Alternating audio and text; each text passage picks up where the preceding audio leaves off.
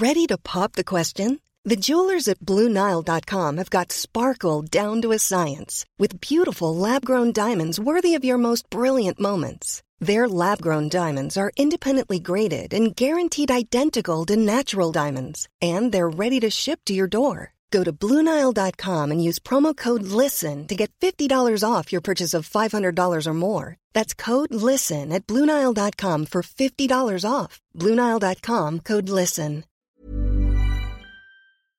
Heraldo Radio. La HCL se comparte, se ve y ahora también se escucha. Inicia. Las noticias de la tarde con Jesús Martín Mendoza en Heraldo Radio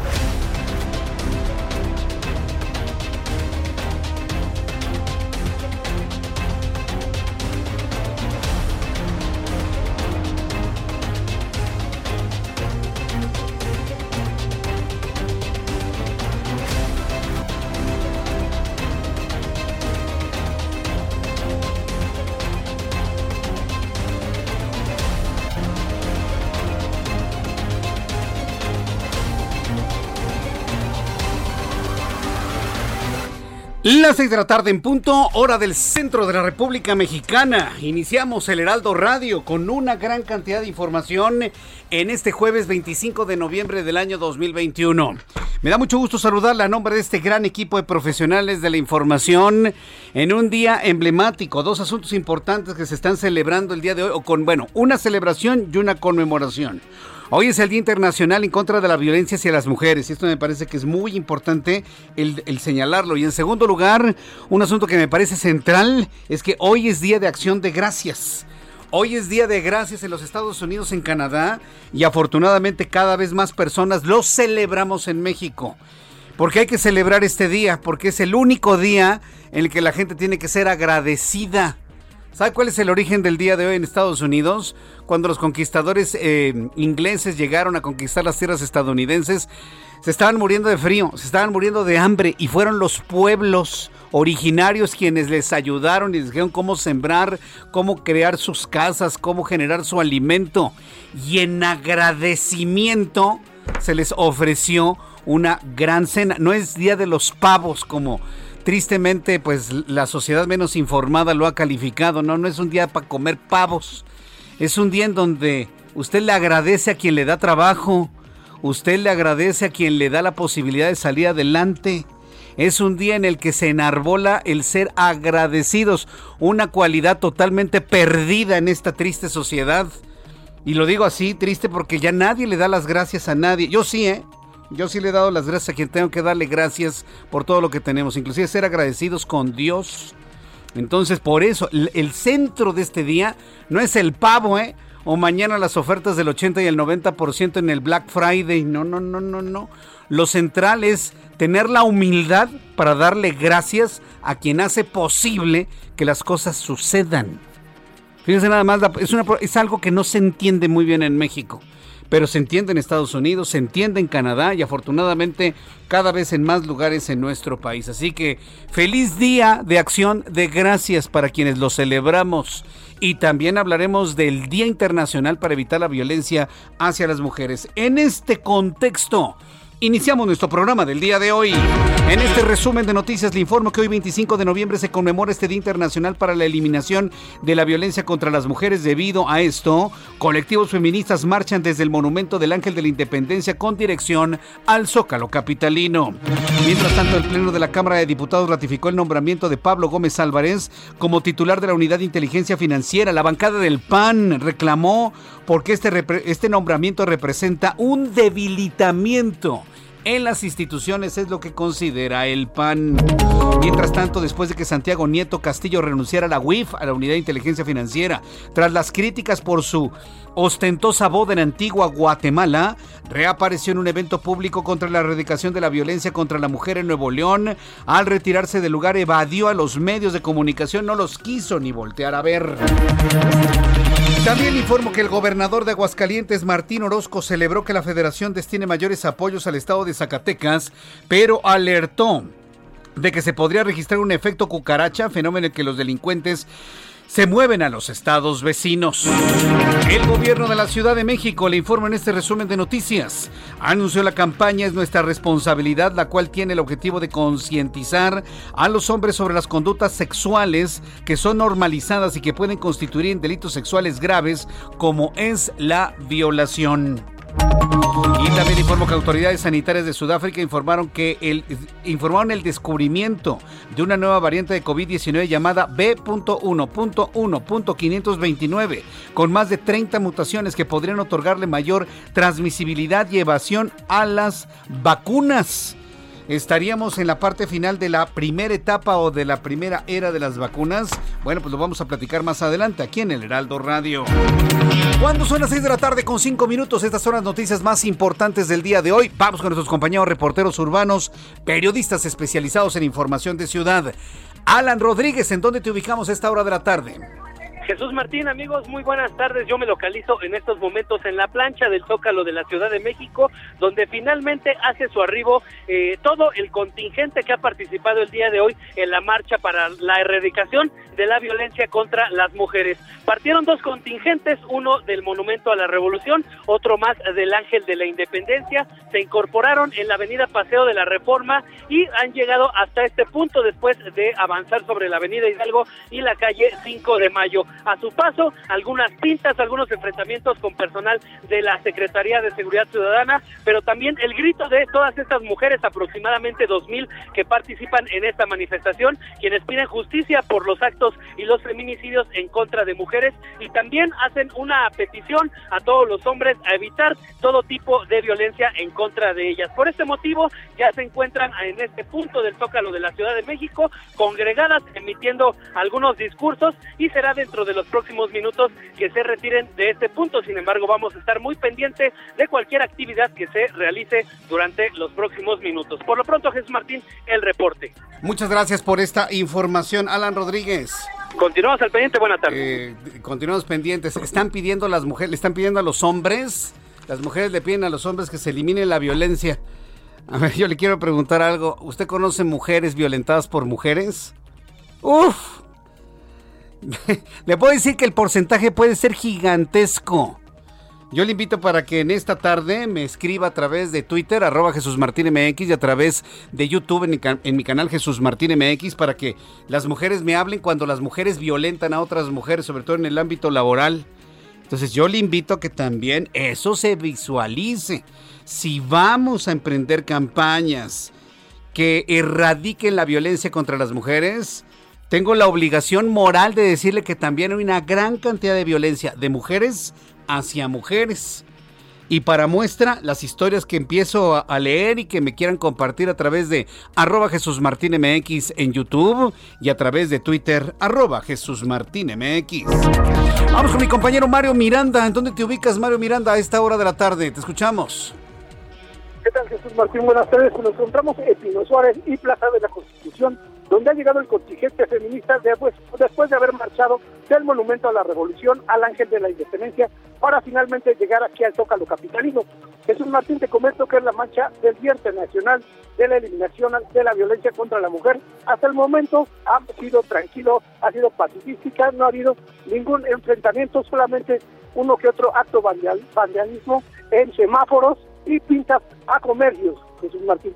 Comentarte que que la marcha en este momento, el grupo feminista, ha sido muy bien controlado por el grupo de mujeres policías de la Secretaría de Seguridad Ciudadana, las llamadas Ateneas, Jesús Martín.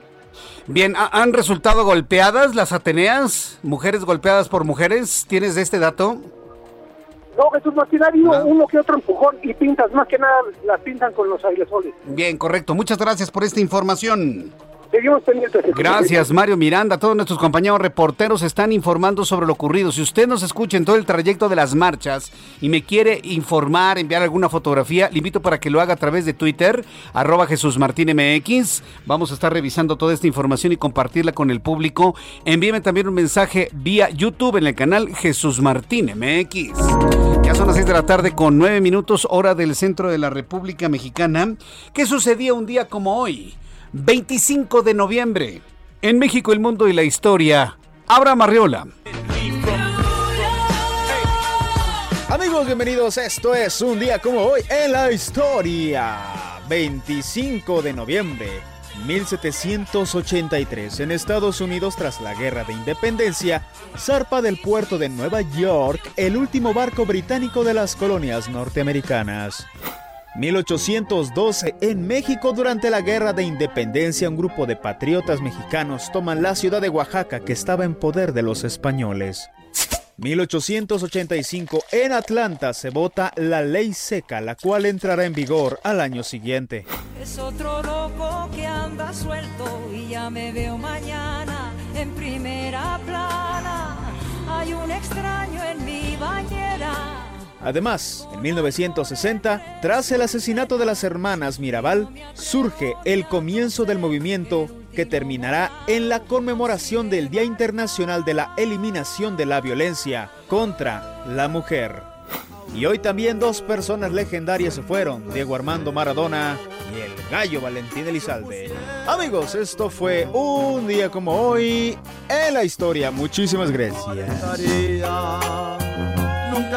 Muchas gracias, Abraham Arreola, por las efemérides del día de hoy, 25 de noviembre.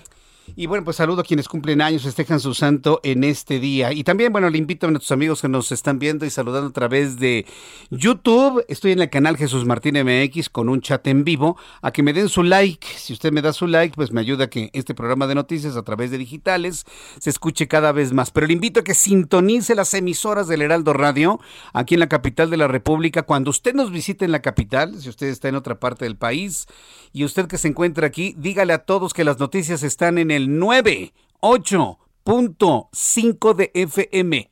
98.5 de FM en el Valle de México. Dígale a todos sus compañeros y agradezco infinitamente que usted nos escuche. Vamos a revisar las condiciones meteorológicas para las próximas horas. El Servicio Meteorológico Nacional, que depende de la Comisión Nacional del Agua, nos informa sobre las eh, condiciones que habrán de prevalecer en las próximas horas. Frente frío número 11 no guarde ningún tipo de abrigo, es más, saque cobijita. Le da mucho frío en las noches, póngase unos calcetines ligeros, tampoco se ponga esas, este, esas pantuflas de garra de, monstruo, ¿no? Así que tienen así su uño. No, por favor, tampoco, ¿eh? No, no es para tanto. Se pone usted unos calcetines ligeritos, bien lavaditos, por supuesto, y mire, el frío le hace los mandados. No necesita ponerse garras de. ¿De qué? ¿De qué le gusta? De, de ¿no? No, pues no. Ándale de esas, no así moradas, de tigritos, así, todas las... No, no, no, no necesita hacer eso. Con los calcetines ligeros evita usted el frío durante las noches.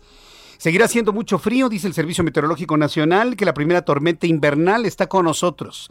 Frente frío número 11, masa de aire asociado y canales de baja presión, es lo que observamos en la alta atmósfera. Con base en el informe meteorológico, esta noche madrugada, la primera tormenta invernal de la temporada. Primera.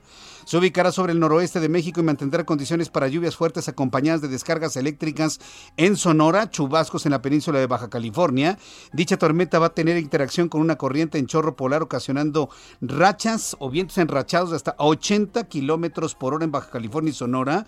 Ambiente muy frío, así como probabilidad para la caída de aguanieve y nieve en zonas serranas de Baja California, Sonora, Chihuahua y Durango. Además de la primera tormenta invernal, tenemos el Frente Frío número 11, tenemos una masa de aire polar, un evento de norte, eh, un canal de baja presión. y bueno, pues eh, todos estos elementos atmosféricos nos hablan de días completamente fríos. Así que por favor abríguese muy bien.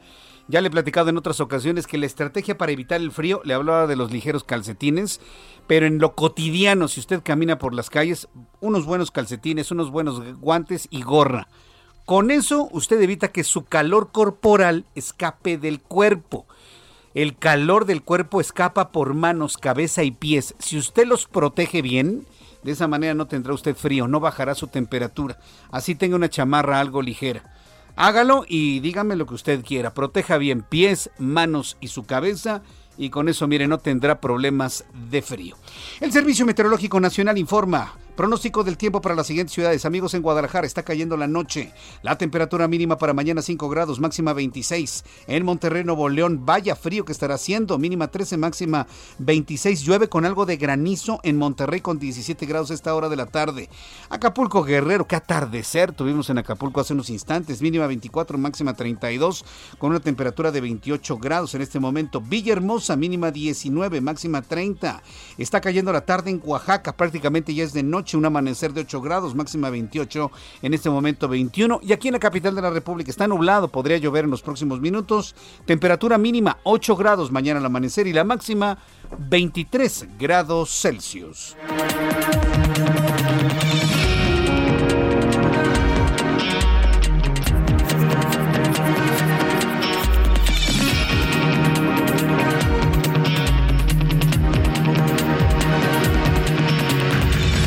Ya son las 6 de la tarde con 15 minutos, 6 y cuarto, las 6 de la tarde con 15 minutos, hora del centro de la República Mexicana. Vamos a entrar en comunicación con nuestra reportera Cintia Stettin. Ella es reportera, periodista del Heraldo Media Group. Ella está muy atenta de la marcha de este 25 de noviembre. Estimada Cintia, qué gusto saludarte. Bienvenida. ¿Qué tal? Muy buenas tardes, Jesús Atilla, tu auditorio. Pues aquí nos encontramos en, el contingente, en el contingente que salió del Ángel de la Independencia y que hace unos minutos acaba de arribar al Zócalo de la Ciudad de México. En estos momentos, más de 2.500 mujeres que estuvieron pues en esta marcha para eh, de pedir a las autoridades que se combata la violencia de género contra las mujeres, pues se encuentran realizando pronunciamientos exigiendo a las autoridades capitalinas pues tomar en serio todos los casos de feminicidios de la Ciudad de México, del gobierno del país más bien. Comentarse pues que en esta ocasión la marcha que inició a las cuatro de la tarde tuvo una duración de dos horas y en esta ocasión se cambió el trayecto de esta marcha normalmente del Ángel de la Independencia al Tócalo, el trayecto por Avenida Reforma, posteriormente eh, en la Avenida Juárez y después 5 de mayo. En esta ocasión, la Secretaría de Seguridad Ciudadana desvió al contingente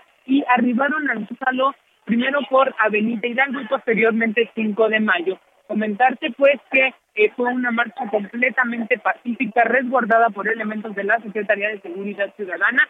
Si bien hubo algunas pintas eh, no pasó a mayores. Comentarte pues que eh, a estos momentos pues, se espera que unas tres personas más den pronunciamientos en el templete que está frente a Palacio Nacional y de ahí concluye esta aquí en el Zócalo de la Bien, Cintia, estaremos muy atentos de toda la información que se genere desde este lugar. Volveré contigo en unos minutos más. Muchas gracias por la información, Cintia. Seguimos pendientes, buenas tardes. Seguimos pendientes, muy buenas tardes. Es un, es un día muy sensible, es sumamente sensible. Este 25 de noviembre y el 8 de marzo, que es el Día Internacional de la Mujer, pero el día en donde se conmemora, en donde se reclama, en donde se exige que las mujeres tengan una vida libre de violencia y violencia generada desde hombres y mujeres. Yo siempre voy a estar insistiendo en esto, porque ya también estuvo suave, y lo digo como hombre, que a nosotros nos estén achacando todos los problemas. Nada más eso faltaba, ¿sí? Aunque se me enojen, es la verdad. No todos los problemas de violencia los generan los hombres, ni el machismo, ni el sexualismo, ni estamos hablando de violaciones. Yo le pregunto hoy a muchas mujeres cuánta este, violencia han sufrido de otras mujeres que no las dejan crecer en sus trabajos. No todo es una penetración, no todo es una violación. Muchas mujeres son violentadas en sus derechos fundamentales en lo laboral, por ejemplo, y de eso no se habla. Y lo que no se vale es que caigamos en una guerra sexista en donde se ponga a los hombres como si fuéramos lo peor que ha ocurrido. No es cierto, no es verdad. No sucede así. No podemos irnos hacia el otro lado. Tenemos que buscar los equilibrios, la justicia, ¿sí? Y que no se utilicen estas conmemoraciones, ahí le va para ir a lo siguiente, ¿eh? que no se utilicen estos, estas conmemoraciones con intencionalidades políticas. Porque ya, ya pasó, ya sucedió. Precisamente vamos a entrar en comunicación con Misael Zavala, quien es nuestro compañero reportero del Heraldo Media Group, porque una senadora está acusando al Partido Acción Nacional de violencia política. Y ahorita le voy a platicar. Adelante, Misael, gusto en saludarte, bienvenido.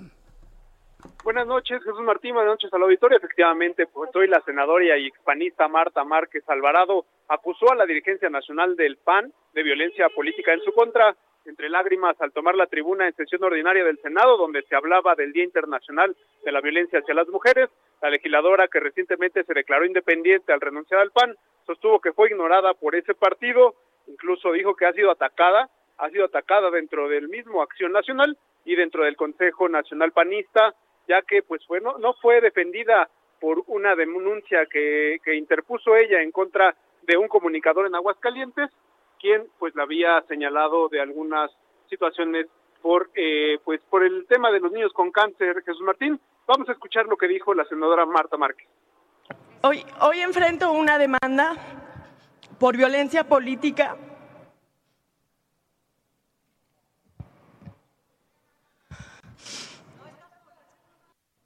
Hoy, hoy enfrento una demanda. Jesús Martín, la senadora por Aguascalientes, sostuvo que ella no permitirá más violencia política dentro y fuera de ningún partido. Dice que hoy es senadora independiente porque lo decidió así, eh, rescatar su dignidad y renunciar a Acción Nacional debido a que supuestamente pues no la defendieron de algunos ataques de un comunicador de Aguascalientes. Eh, Jesús Martín, hasta aquí la información. Muchas gracias, Misael, por la información. Gracias, Jesús Martín. Buenas noches. Hasta luego, que te vaya muy bien. Está muy bien que la senadora esté denunciando ese tipo de violencia, porque lo reflexionamos en la, en la televisión el día de hoy, lo reflexionamos en la televisión, y mire, en coincidencia le platicaba en televisión hoy, hoy por la tarde, hacia las dos, dos y cuarto de la, de la tarde, que una de las formas, y esto me lo platicó un, un gran amigo, una de las violencias más fuertes que puede haber es el ignorar al otro, ¿eh? Eh, esta senadora, que ahora es independiente, dice que la ignoró la dirigencia nacional del PAN. Y hay quienes consideran que el ignorar a las personas es la forma de violencia más fuerte que puede existir. Yo, se lo digo para que usted lo tenga. Yo lo he entendido, lo he conocido, he sabido de, de, este tipo de casos, ¿no? Donde pues no, no, no hay agresiones, pero parece que la persona no existe. Y cuando parece que la persona no existe, esa es una forma de violencia. Pero si hablamos de violencia política, Imagínese todo lo que nos podría platicar Margarita Zavala. A ver, si vamos a hablar de violencia política, que nos platique Margarita Zavala. La insultan y le crean ahí algunos asuntos que tienen que ver con alcoholismo completamente infundados por el alcoholismo también de mentira que vive su esposo. ¿Qué tal? O Kenia López Rabadán, todo lo que le han dicho los de Morena, hombres y mujeres a Kenia. A ver, vamos a empezar. Es más, ¿sabe también quién ha sido víctima de violencia política por su condición? Citlali Hernández, la secretaria general del Movimiento de Regeneración Nacional. Y, la mujer, mire, sabiendo todos los comentarios que le hacen en redes sociales por su condición, pues se ha aguantado, ¿no? Lo ha denunciado y lo ha dicho. Es decir, estamos ante una continuidad de violencia política hacia las mujeres. Si vamos a hablar de violencia, hablemos de todas, ¿eh? De todas. De las de Morena, de las del PRD, que seguramente lo hay. Rosario Robles, ella misma se ha, denunciado violencia política hacia ella. Es mujer. La violencia hacia Margarita Zavala y todos los insultos que le propinan Kenia López Rabadán. Y, las, y lo que usted me diga en su momento, Josefina Vázquez Mota, a ver, toda la serie de violencia que, de la cual es víctima ¿Sabe también qué mujer es víctima de violencia política? Con todos los comentarios. Ah, pues este, la propia jefa de gobierno de la Ciudad de México, Claudia Sheinbaum. Digo, si vamos a empezar a hablar de violencia política, las mujeres de todos los partidos, sin importar eh, su condición, su ideología, su partido, han sido víctimas de violencia política. La verdad es, es un tema eh, complicado, complejo, sin duda alguna, pero bueno, finalmente real y por eso se lo he estado presentando aquí en el Heraldo Radio. Ya son las 6.23, las 6 de la tarde con 23 minutos hora del centro de la República Mexicana. Este jueves decenas de legisladoras de diversos grupos parlamentarios se unieron para pronunciarse en un mismo sentido, eliminar de manera transversal de todo tipo de violencia contra las mujeres. La activista Olimpia Coral dijo durante la sesión solemne del Día Internacional de la Eliminación de la Violencia contra la Mujer en la Cámara de Diputados que aún faltan muchas acciones y legislaciones robustas para eliminar la violencia contra las mujeres en el país. Olimpia aseveró, aseguró que el machismo asesina cada dos horas a una mujer en el país y el feminismo no mata a nadie. Escuchemos. El machismo, señoras y señores, asesina cada dos horas a una mujer en este país y el feminismo no mata a nadie. La deuda que se tiene con nosotras es muy grande. A mí, el feminismo me salvó la vida y esta es la parte más complicada de este discurso que yo les dirijo a todas y a todos quienes me escuchan. Yo estoy viva gracias a mi mamá, que cuando difundieron ese video sexual sin mi consentimiento, no me culpó. Bien, pues ahí tenemos a Olimpia, cuyo, cuyo caso conocimos evidentemente y dio paso a lo que hoy conocemos como ley Olimpia, que impide todo tipo de uso, usufructo de material íntimo que haya sido compartido a través de las redes sociales. Voy a ir a los anuncios, al regreso le tengo más información, le invito para que me escriba a través de mi cuenta de YouTube en el canal Jesús Martín MX y también a través de mi cuenta de Twitter, arroba Jesús Martín MX.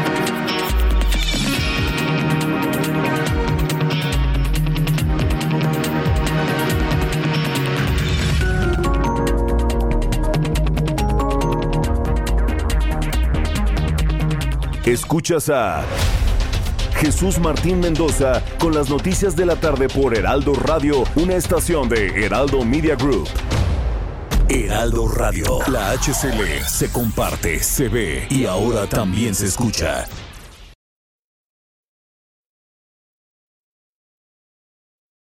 Heraldo Radio, la HCL se comparte, se ve y ahora también se escucha.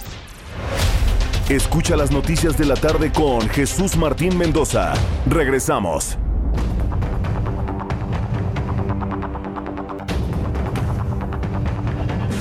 Ya son las 6 de la tarde con 30 minutos, 6 de la tarde con 30 minutos, hora del centro de la República Mexicana. Continuamos con la información en el Heraldo Radio. Vamos a tener a nuestros compañeros reporteros quienes nos van a estar dando a conocer de manera regular todo lo que está sucediendo en el Zócalo de la Ciudad de México con esta manifestación que mire que en otros años yo la recuerdo más nutrida.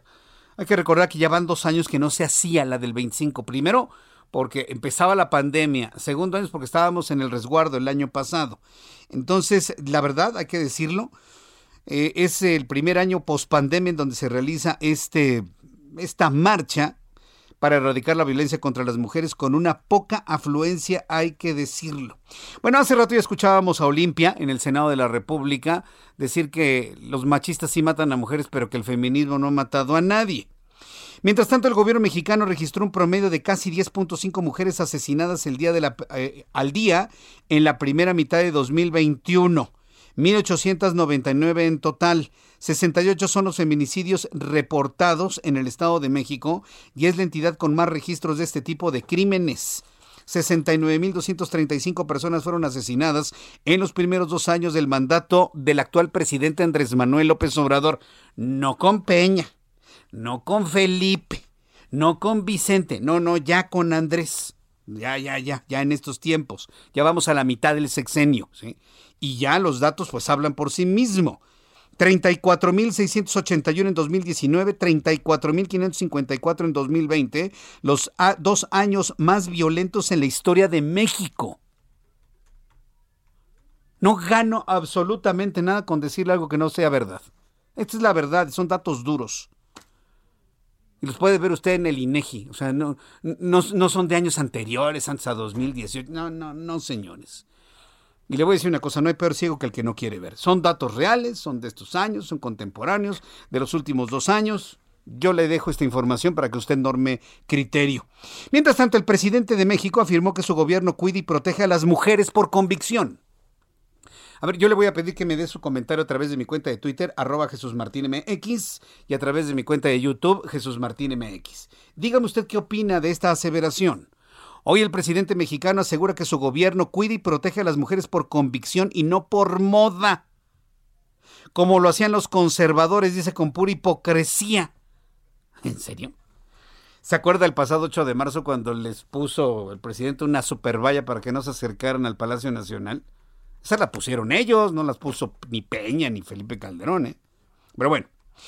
El presidente mexicano recalcó que mantiene firme su compromiso de proteger y no dejar desamparadas a las mujeres en México. Agregó que el gobierno federal motiva la inclusión y promueve la paridad de género. Ah, pues ahí está la razón por la cual está proponiendo a Victoria Rodríguez para el Banco de México, ¿no? Digo, yo no entiendo de esa manera. Vamos a escuchar lo que dijo el presidente López Obrador. Vamos a seguir apoyando, protegiendo a las mujeres, cuidándolas, enfrentando y combatiendo el feminicidio, toda la violencia en contra de las mujeres, por convicción, no por moda, porque en los últimos tiempos los conservadores se volvieron feministas. Claro, pura hipocresía, porque esa es la doctrina de los conservadores, la hipocresía. Ay, Dios mío. Bueno, tres años más de esto. Pero bueno, los conservadores somos hipócritas, dice el. Sí, pero yo sí me asumo conservador, ¿eh? Y yo reto a mis colegas a que, a que lo digan si son no conservadores. Yo sí. A mí me gusta conservar las buenas costumbres, me gusta conservar a la familia, me gusta conservar el trabajo, me gusta conservar la educación, me gusta conservar la buena educación, la cultura, en fin. Si ese es el concepto de conservador, sí, yo sí soy un conservador. A mí me gusta conservar todo lo bueno que ha hecho este país desde siempre. Entonces, a mí no me ofende, ¿eh? Y podemos hacerlo hasta hashtag si usted quiere en las redes sociales. Soy conservador porque me gusta conservar la vida, las buenas costumbres, a la familia, la protección, me gusta conservar la salud. Podemos conservar muchas cosas. ¿O alguien está en contra de conservar algo? Ya, yo creo que ya ese discurso ya, ¿no? Ya, ya, ya, ya, ya, ya estuvo, ya estuvo Y Además, el comentario del presidente ofende a las mujeres porque son ellas las que han precisamente movido una gran cantidad de iniciativas políticas, sociales, legislativas en favor de los derechos de las mujeres. No han sido los hombres hipócritas, han sido las propias mujeres con su activismo las que han movido precisamente estas gigantescas piedras en el pasado. Entonces yo pienso que tendría que echarle ahí una corrección a ese punto de vista. Vamos con mi compañero Alan Rodríguez. ¿En dónde se ubica Alan? Vamos hasta el Zócalo Capitalino con Alan Rodríguez. Adelante, Alan, gusto en saludarte. Muy buenas noches ya. Hola, ¿qué tal? Jesús Martín, amigos, muy buenas noches. Un gusto saludarnos de nueva cuenta, esta vez frente al Palacio Nacional, en donde se encuentra un grupo de feministas haciendo un pronunciamiento al respecto, al respecto del día de hoy, 25 de noviembre, día de la eliminación de la violencia contra la mujer. Encabezaron este colectivo el grupo de madres de familia quienes han perdido a una hija por cuestiones de, de, feminicidio y son ellas quienes en estos momentos están compartiendo su experiencia durante los años de lucha para solicitar justicia y sobre todo para que estos actos no queden impunes. Aproximadamente tenemos en este punto unas 600 personas, ya se han retirado la mayoría de las personas que participaron en la marcha que salieron del Ángel de la Independencia y de la zona del Monumento a la Revolución. Ah, también, afortunadamente, en estos momentos ya se encuentra abierta la circulación del eje central Lázaro Cárdenas y de ambos sentidos de la avenida Paseo de la Reforma. Cabe destacar, Jesús Martín, que desde hace eh, aproximadamente una hora y media que arribaron a este punto, pues este grupo de feministas ha enfrentado con la policía capitalina, quienes se encuentran resguardando en la periferia del Palacio Nacional. Han detonado algunos petardos.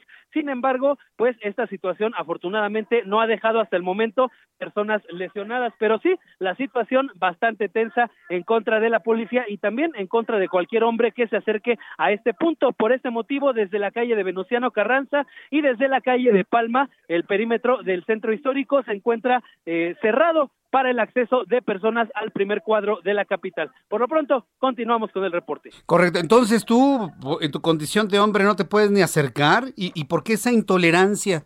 ¿Por qué esa discriminación, Alan? Se trata pues de una petición de las feministas que participan en esta marcha, quienes hicieron el llamado de que esta marcha iba a ser separatista, por lo cual pues hacen la petición de que únicamente cubran mujeres. Nosotros le estamos haciendo a la distancia, reportando cualquier incidencia y también nuestras compañeras del Heraldo se encuentran ya al interior de donde se encuentran dando este discurso. Correcto, gracias por la información, Alan. Continuamos el pendiente, buenas noches. Hasta luego, que te vaya muy bien. ¿Se imagina usted una marcha de hombres en donde no permitamos la entrada de las mujeres? ¿Cómo nos iría? En cuanto a comentarios en los medios de comunicación. A ver. vamos entrándole al tema sin miedo, señores. A ver, imagínense en este momento que alguien arme una marcha de puros hombres y cuidadito se acerca una mujer, ¿eh? porque le toca pampa. A ver, ¿qué, qué? ¿Cuál sería la imagen? ¿Cuáles serían los comentarios en los medios de comunicación? Ah, bueno, pues eso están haciendo las señoras y señoritas que están en el Zócalo. Exactamente lo mismo. Y cuidadito se mete un hombre, la vez pasada, no sé, no recuerdo este, si fue, debía haber sido así el 8 de marzo, no agarraron a martillazos a un reportero, a martillazos, le rompieron las costillas. Mujeres. Le hubieran roto la costilla a un violador, diría alguien, no, pues justicia. Pues le rompieron las costillas a un reportero que nada tenía que ver y que únicamente estaba cumpliendo con su trabajo, nada más porque es hombre, un violador. Yo pienso en lo personal que no podemos permitir que se exacerbe el ánimo. Sí está bien la protesta, sí está bien el hacer un llamamiento a la justicia, a la violencia y al acceso a una vida pacífica entre todos. Pero de ahí agarrar a martillazos a un hombre, de ahí advertirle, cuidadito hombre y te metas porque te va como en feria en nuestra asamblea, cuando lo único que se está haciendo es cubrir la información para informar al público lo que le estoy diciendo a muchos de mis colegas les da así, mire, de, plantear, mejor ni le entran, mejor le dan la vuelta y se van a hablar del coronavirus. Pero tenemos que hacerlo, ¿sí? Porque si no lo hacemos, entonces no estamos promoviendo el pensar, el reflexionar, el de alguna manera recomendar. ¿Recomendar qué? Me va a decir alguien. Que no hagan las mujeres lo mismo que han hecho los hombres por centurias recomendarle a las mujeres que no hagan lo mismo que han hecho los hombres por generaciones. Porque entonces en ese momento el movimiento se autodestruye. En ese momento el movimiento pierde todo sentido cuando se está haciendo lo mismo que se quiere combatir en el sexo opuesto. Pero bueno, cada quien. Al ratito vamos a regresar al Zócalo Capitalino con nuestras compañeras reporteras porque efectivamente sabedores de esta condición que se planteó, cuidadito hombre y te metes en nuestra marcha a cubrirlo, porque te va como en feria. Van nuestras compañeras reporteras más cerca de, la marcha para conocer cómo se está realizando y en unos instantes voy a tener contacto con ella en unos instantes más. Mientras tanto, vamos precisamente al otro tema que tenemos pendiente e importante el día de hoy, que tiene que ver con el coronavirus. Mire, para México yo no sé si es una cuarta ola o un rebrote, o es la primera ola que sube y baja. Hay quien me ha dicho que en realidad estamos en la primera ola, que nada más baja tantito, luego sube, baja tantito y estaría subiendo, pero tenemos la advertencia de una nueva cepa conocida como B.1.1.529. En la línea telefónica el doctor Alejandro Macías, infectólogo y excomisionado nacional para la atención de la influencia. Estimado doctor Macías, me da mucho gusto saludarlo, bienvenido, muy buenas noches. Hola Jesús Martín, me da gusto estar con tu auditorio. Buenas noches. Buenas noches. Bueno, a ver, hablemos primero de la cuarta ola. ¿Va a ser cuarta ola? ¿Va a ser rebrote? Ya en Estados Unidos hay cierres. Aquí ayer el índice de contagios ya subió de manera significativa. ¿Cómo lo está viendo usted, doctor? Sí, mira, México hay que recordar que está saliendo del gran pico Delta. Ese es un pico de una variante del virus, de que va a sufrir todos los países del mundo. ¿eh? No ha habido en ningún lugar del mundo hasta ahora ningún país en el que habiendo ya sido castigado intensamente por la variante Delta, todo vuelva a subir. En ese caso estaríamos bajando a una meseta de varios miles de casos diarios y algunos cientos de muertes, pero ya no volveríamos a los grandes picos que tuvimos. Eh, la única condición sería que en efecto se describiera en alguna otra parte del mundo que una variante nueva está ya sustituyendo a la variante Delta, lo cual no había ocurrido o no ha ocurrido. De manera que hay que tomar muy en serio esta variante que, que ahora reporta en la B11529 de Sudáfrica y Botswana, que dicen que es capaz de sustituir a la variante Delta y empezar todo de nuevo. Me parece difícil, pero hay que mantener una vigilancia sobre esa nueva variante. Ahora, eh, eh sería una bueno, he visto y hemos dado algunas informaciones que hablan de que las vacunas no serían tan eficientes con esa variable. ¿Qué información realmente se tiene sobre ella? ¿Funcionan o no funcionan las, vacunas? Eh, sí funcionan parcial, pero parcialmente. Recordemos que las vacunas, todas las que hay, se hicieron con la información del virus original de Wuhan en China y que el virus ha cambiado. En ese sentido, un inmunógeno, que es la vacuna, que es fijo, se está enfrentando a un virus que está cambiando le pega, pero cada vez menos. y sin embargo quien se vacune tiene una alta protección a pesar de todo. También pudiera ser que una nueva variante fuera completamente resistente y que empezara todo de nuevo. También puede ser, porque todo es posible, que empiece un virus completamente nuevo de otra cosa, inclusive de influenza, pues mañana en China. Por eso lo mejor es estar preparados y de mantener la, información. No, el eh, estamos saliendo del pico delta en México, parece que vamos a, una, a una, una situación de meseta de mayor estabilidad, pero no hay que quitar el dedo del renglón, porque esto no se ha terminado.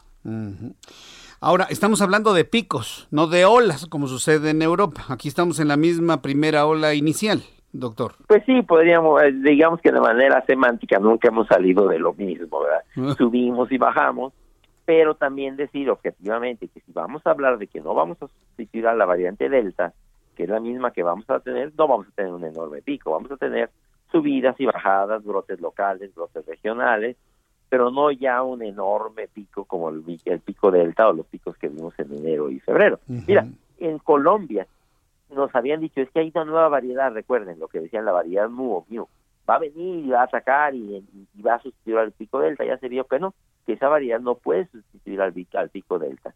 Entonces, tenemos que estar viendo qué va a pasar con esta nueva variedad. A mí me parece que es difícil que venga a sustituir al pico delta y que vamos a estar en una etapa de mayor control, pero tenemos que ver y mantener el mensaje.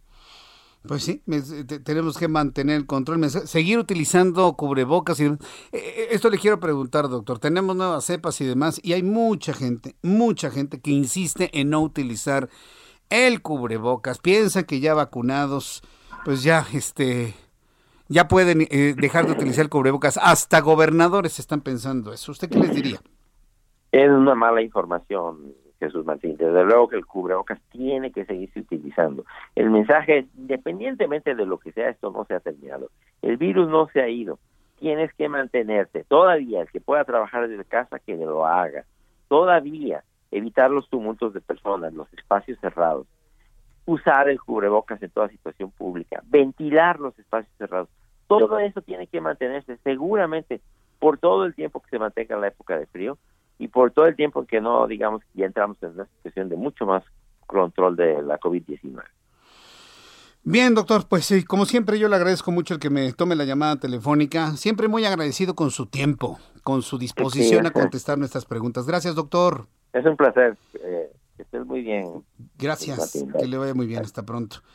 Bueno, pues es lo que comenta el doctor eh, Alejandro Macías. Mire, yo siempre a todos los especialistas, siempre que tengo la posibilidad de platicar con especialistas de COVID-19, siempre quiero insistir, insisto precisamente en, en, este asunto que tiene que ver con la utilización del cubrebocas, así se encuentra usted vacunado. Si hay un gobernador, en este caso, como por ejemplo Laida Sansores, gobernadora de Campeche, que ya decretó que es completamente opcional utilizar el cubrebocas, es una irresponsabilidad total, ¿no? Y me puede salir dentro de unos meses, pues no ha habido contagios, Jesús Martín, pues como sea pero el mensaje que se está enviando a la población es completamente erróneo, completamente erróneo. Tenemos una responsabilidad social con el mundo. No somos una isla, aunque quisieran convertirnos en una isla, y sabe a lo que me refiero, ¿verdad? Al buen entendedor, pocas palabras. Aunque nos quieran convertir en una isla, México tiene una responsabilidad social con el mundo. Y México tiene que aparecer ante el concierto internacional como un país cuyo gobierno y su gente somos respetuosos de los protocolos de una pandemia como la que estamos viviendo. Es un asunto de responsabilidad, nada más, de ser responsables. Nada más y nada menos. Bueno, son las 6 de la tarde con 47 minutos, hora del centro de la República Mexicana. Continuamos con toda la información aquí en el Heraldo Radio. Fíjese que más adelante le voy a tener detalles de esto. Hay un asunto muy interesante desde el punto de vista informativo. Fíjese que 50, legisladores, bueno, de manera concreta, 53 legisladores de la oposición, 53 es la mayoría, ¿eh? le están pidiendo a eh, Olga Sánchez Cordero, eh, a la exministra Olga Sánchez Cordero, o ministra en retiro Olga Sánchez Cordero, presidenta de la mesa directiva de la Cámara de Senadores, que promueva la controversia constitucional contra el decreto del presidente. Este decreto que cataloga como de interés público y seguridad nacional, pues todo lo que se le ocurre al presidente. De manera concreta, en, todo lo que engloba, porque engloba muchas cosas, ¿sí? Que tienen que ver con lo hídrico, lo hidráulico, este, comunicaciones, telecomunicaciones. ah. Se lo comparto precisamente en mi columna del día de mañana, ojos que si ven, en nuestra página web del Heraldo de México, se lo voy a compartir en Twitter, todo lo que incluye el, el decreto, que por cierto le llaman acuerdo, pero pues ¿cuál acuerdo? Lo publicado en el diario oficial pasado lunes.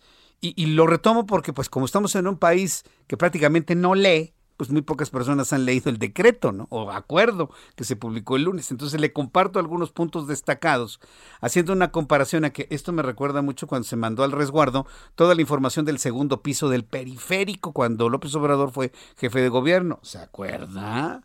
Luego un asunto que fue desmentido, que siempre sí fue la información estaba sobre la mesa. Mire, sea como sea, sea como sea, hay una proclividad a evitar la transparencia de este tipo de cosas. Y por ahí va precisamente las controversias constitucionales. Violación a la información, al acceso a la información.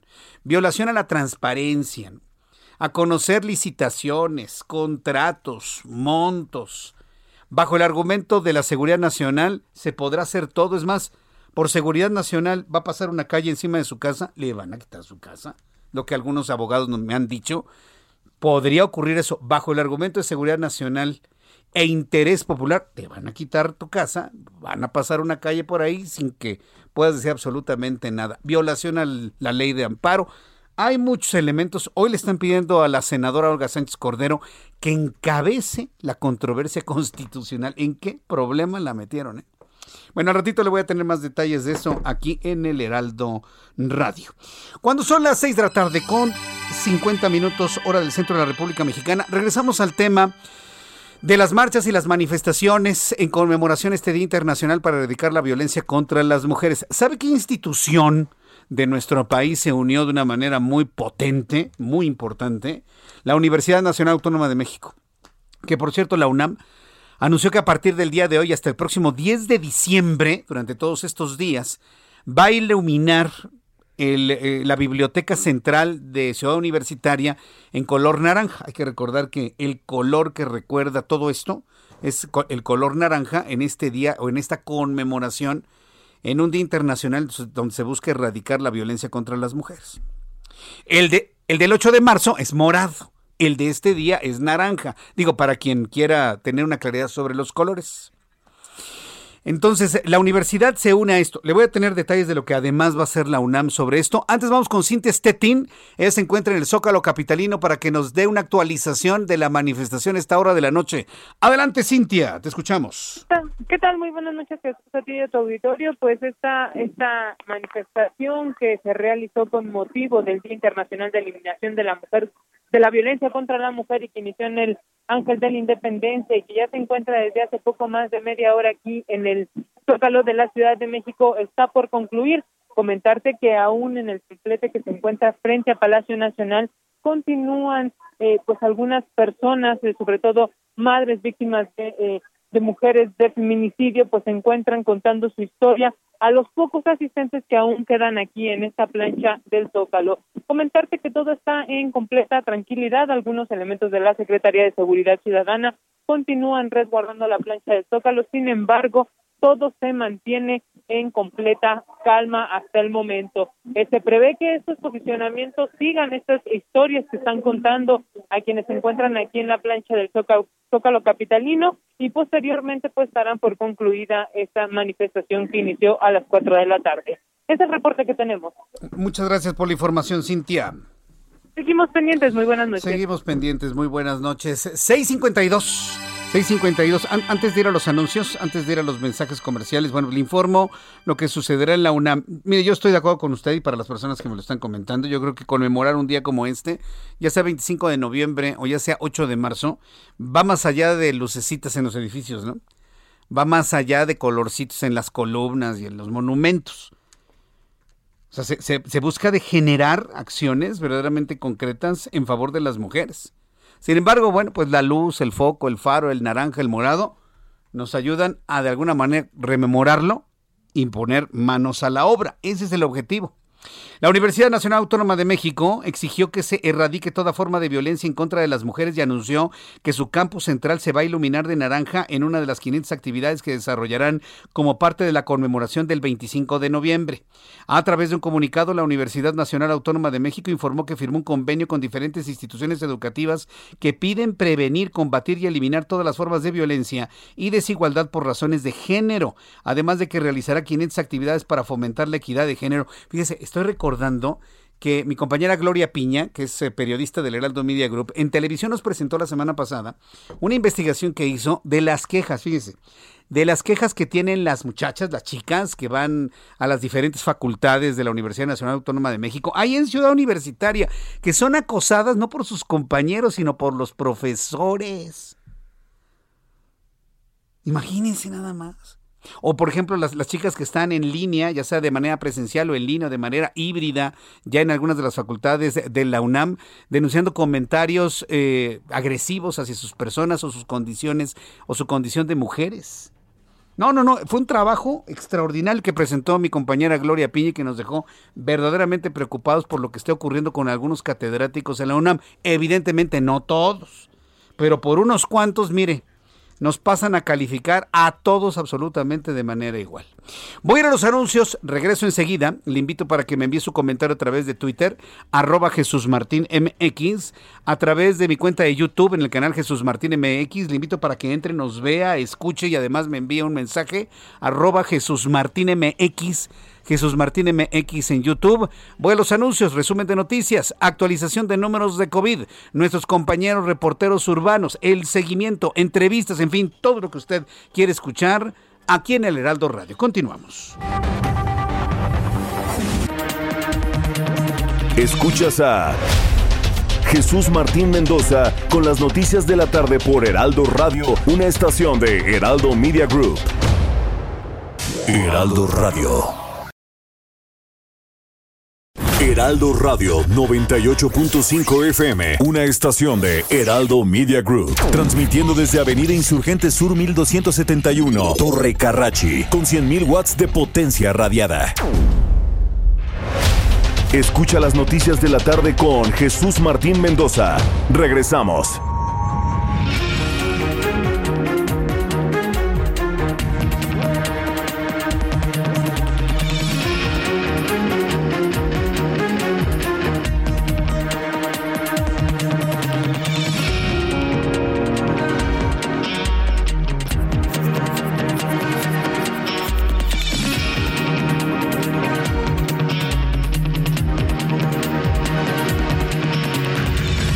Son las 7 en punto, hora del centro de la República Mexicana. Le presento un resumen con las noticias más importantes en el Heraldo Radio.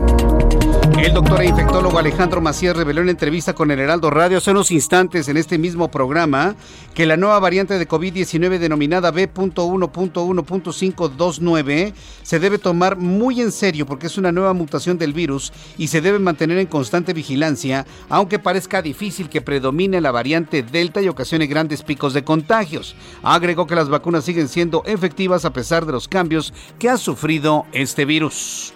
Eh, la única condición sería que en efecto se describiera en alguna otra parte del mundo que una variante nueva está ya sustituyendo a la variante Delta, lo cual no había ocurrido o no ha ocurrido. De manera que hay que tomar muy en serio esta variante que, que ahora reportan la B11529 de Sudáfrica y Botswana, que dicen que es capaz de sustituir a la variante Delta y empezar todo de nuevo. Me parece difícil, pero hay que mantener una vigilancia sobre esa nueva variante. El director general del Instituto Politécnico Nacional, Arturo Reyes Sandoval, emitió la orden para la creación del Centro de Atención Integral a Víctimas de Violencia de Género, con el que busca erradicar la violencia contra la mujer y promover la cultura de la protección de la integridad, libertad y dignidad de la comunidad, pero en especial de las mujeres. Después de la resolución de la apelación de Teófilo Saga Tawil por parte del Tribunal Unitario Especializado en Materia Penal, se decidió vincularlo a proceso manteniéndolo preso en el penal de Almoloya de Juárez por la obtención ilegal de 5 mil millones de pesos mediante un fraude al Infonavit.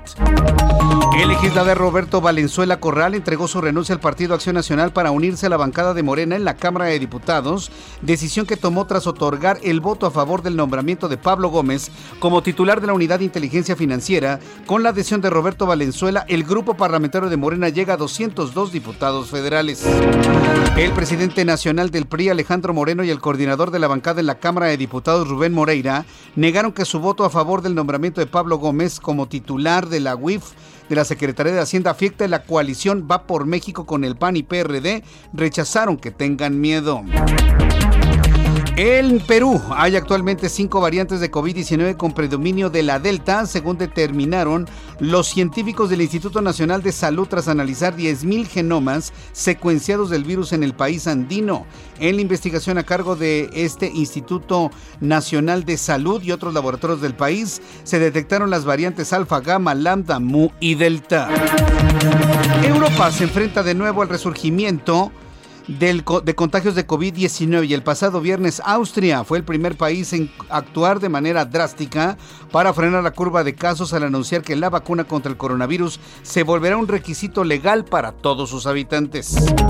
Movimientos feministas, instituciones y organizaciones sociales celebraron este jueves en todo el mundo el Día Internacional para la Eliminación de la Violencia contra la Mujer con actos y manifestaciones donde llamaron a la sociedad a condenar y luchar contra la violencia. En Turquía, la policía disparó gas lacrimógeno contra centenares de mujeres que se manifestaban en Estambul para denunciar la violencia machista y la salida de Turquía de un tratado internacional que protege a las mujeres. Son las noticias en resumen. Le invito para que siga con nosotros. Le saluda Jesús Martín Mendoza.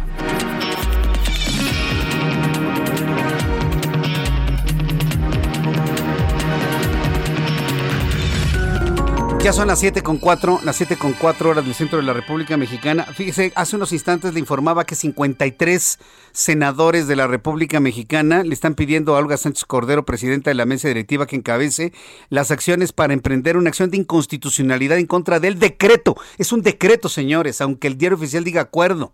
Un acuerdo es algo que se acuerda, algo que se dialoga, algo que se consensa. Esa es la palabra acuerdo. Y esto no está ni consensado, ni dialogado, ni preguntado. Es una imposición, es un decreto, punto. Es una atribución presidencial, por supuesto, hacer decretos. Aunque le llamen acuerdo.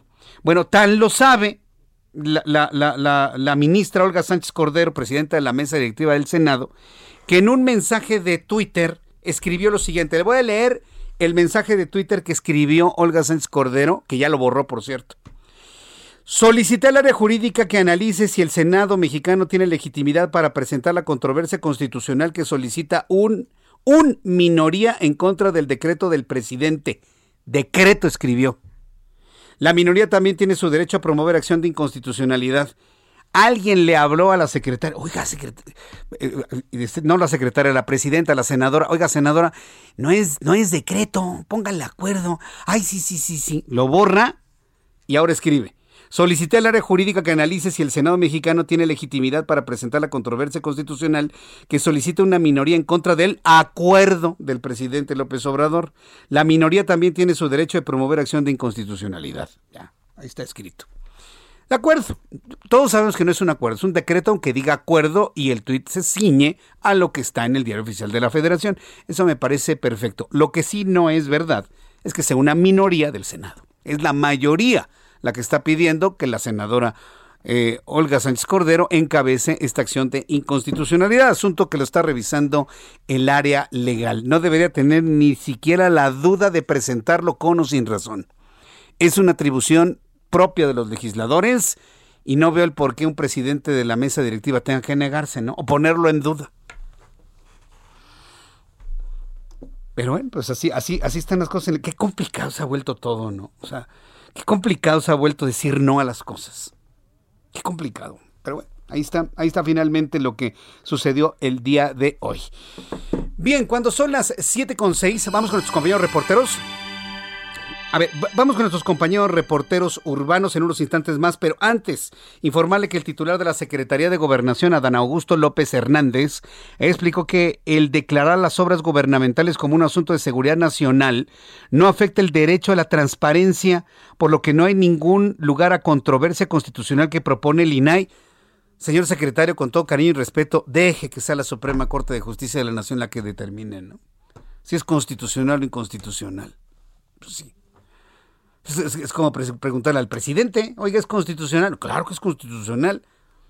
O sea, no se puede ser juez y parte. Dejemos que la Suprema Corte de Justicia de la Nación lo defina y ya, como lo ha hecho en múltiples ocasiones. Esta decisión, dijo, es para la aceleración de trámites. Además, enfatizó en que de ninguna manera es un decreto, es un acuerdo. Ahí está la discusión, ¿eh? Es un acuerdo porque únicamente es específico la obtención de permisos y no una generalidad.